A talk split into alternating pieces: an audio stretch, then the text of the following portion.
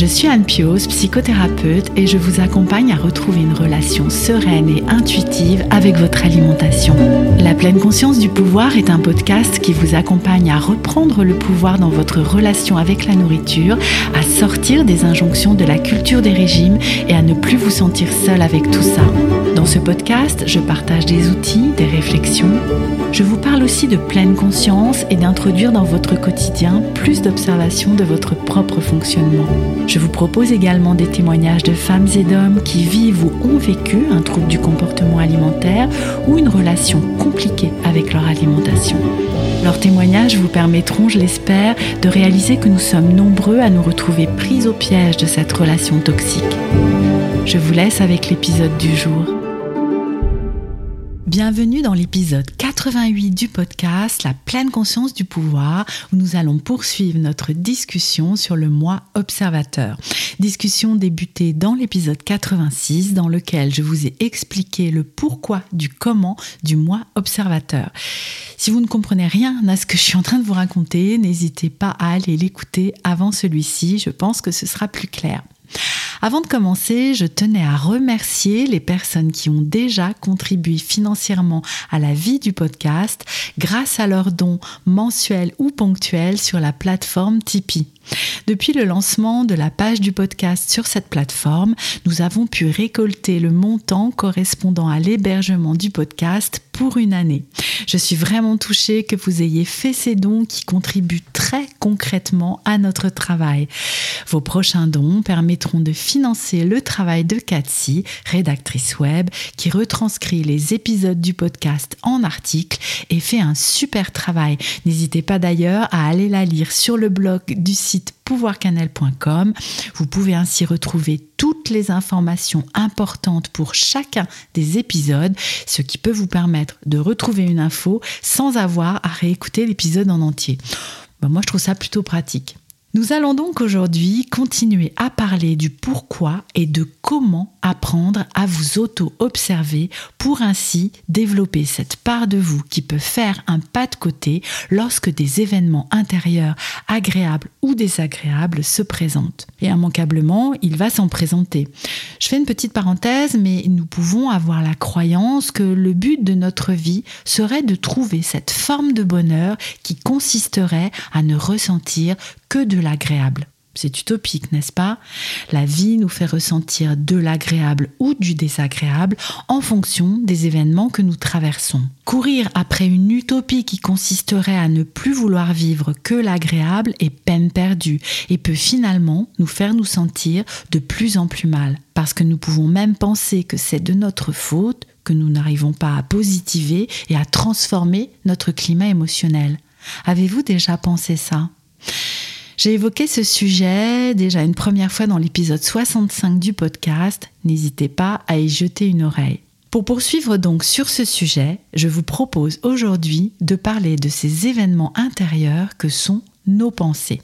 Avez-vous remarqué comme elles défilent sans cesse? Des chiffres fiables sont difficiles à trouver parce que bah, comment compter les pensées? Mais il semblerait qu'elles soient des milliers, voire des dizaines de milliers à se présenter chaque jour à notre esprit. Parfois surprenantes, elles popent à la surface de notre cerveau sans même y être invitées.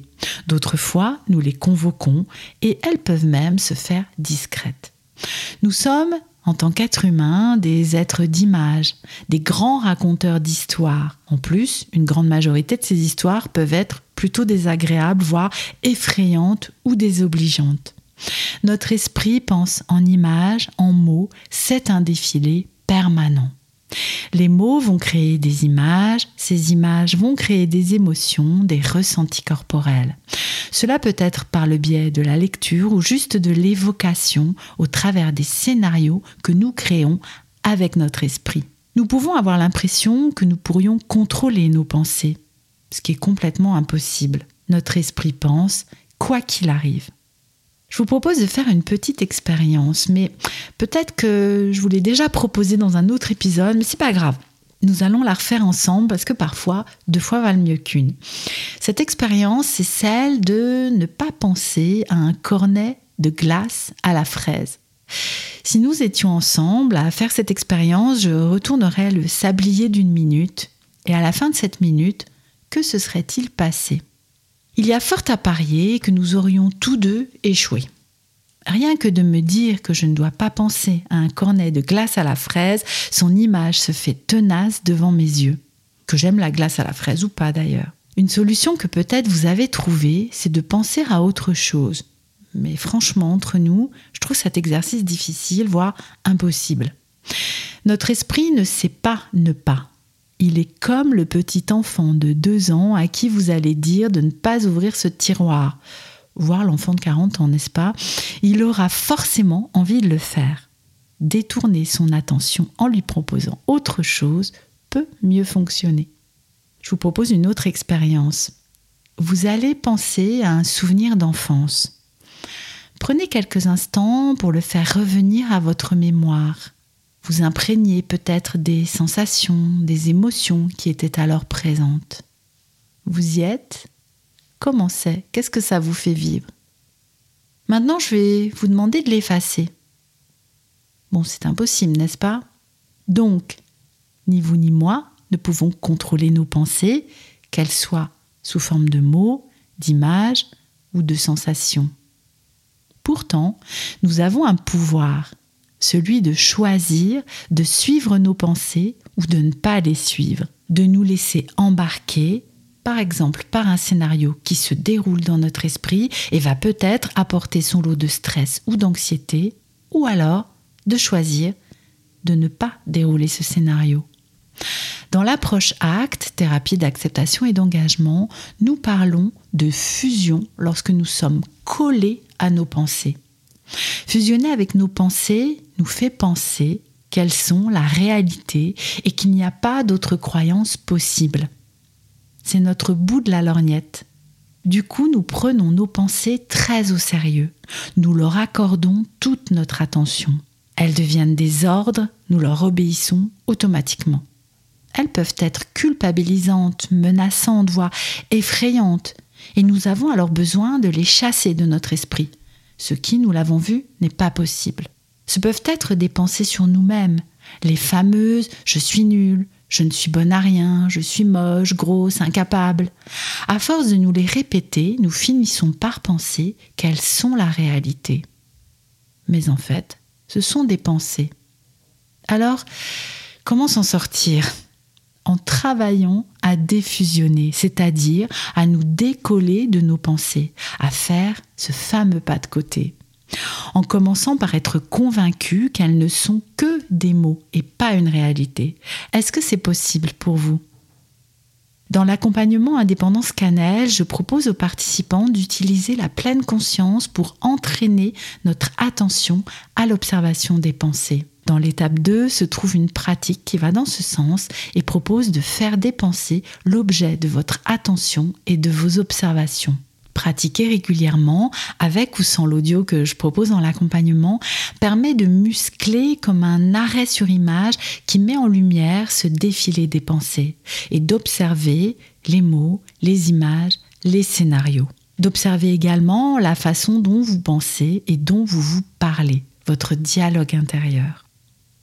Ensuite, un exercice classique de diffusion avec les pensées propose, lorsque vous avez identifié une pensée, de mettre devant les mots suivants. Je suis en train de penser que. Par exemple, si vous pensez Oh, mais quel idiote, j'ai loupé mon train. Dites-vous Je suis en train de penser que je suis une idiote parce que j'ai loupé mon train. Et observez ce qui se produit si vous ajoutez ces éléments de langage. Vous pouvez faire le même exercice en ajoutant quelque chose de différent. Par exemple, je remarque que je suis en train de penser que. Rajouter ces formulations permet de mettre de la distance entre vous et vos pensées et de vous rendre compte que vous pouvez prendre du recul. Je vous encourage aussi souvent à utiliser l'expression ⁇ ma tête me dit que ⁇ ou alors je pose cette question aux personnes que j'accompagne, mais qu'est-ce que votre tête vous dit là?